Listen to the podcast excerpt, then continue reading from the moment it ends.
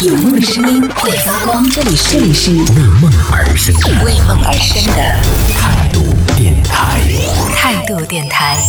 这里是为梦而生的态度电台，我是男同学阿南。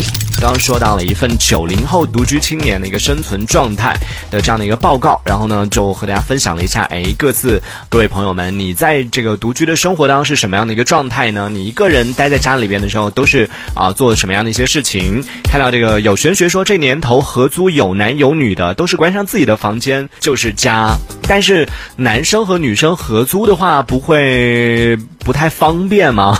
最最简单的就比如说那个男生女生合租的话，是不是共用一个卫生间，对不对？那女生有时候可能会，大家都知道有一些特殊时期在卫生间用使用的频率比较高，然后卫生间可能会出现一些这这这那个就大家都懂的，就成年人都知道的，就不太方便的这样的一些时刻怎么办？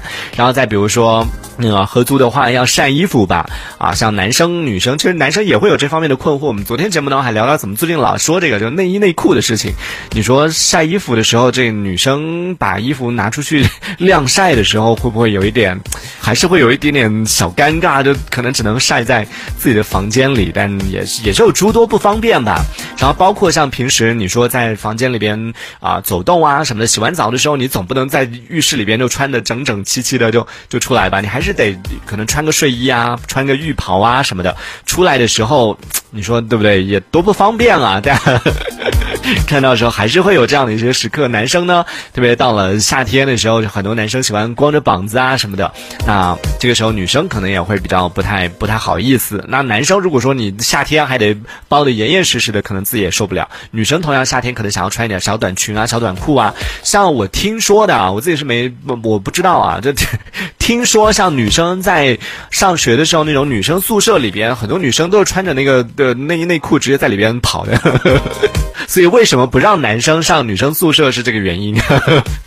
可能也不是，只是真的很不方便，在一起生活的时候会有很多的一些不方便的时刻了。有玄学他说，这种合租房呢，一般有的连客厅都是没有的，所以基本上都是在房间各自在房间里边没有太多的交集啊。有的会比较在意男女生合租，有的呢就比较不在意了。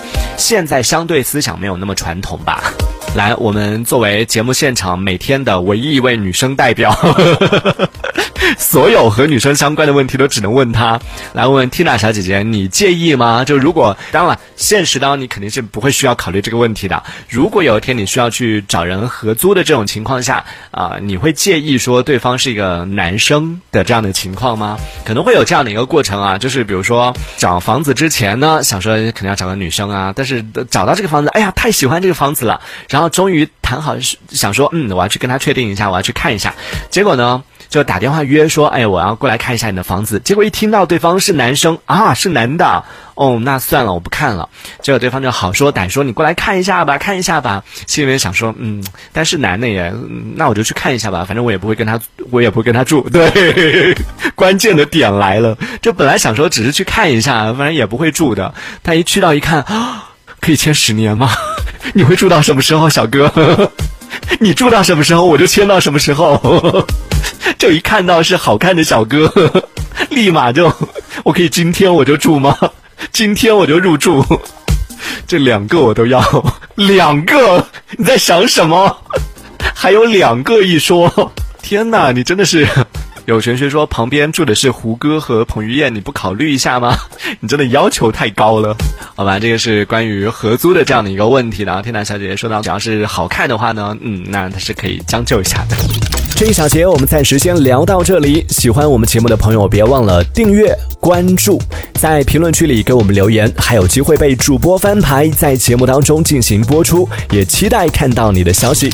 这里是为梦而生的态度电台，我是男同学阿南，我们下次接着聊。哦，态度电台。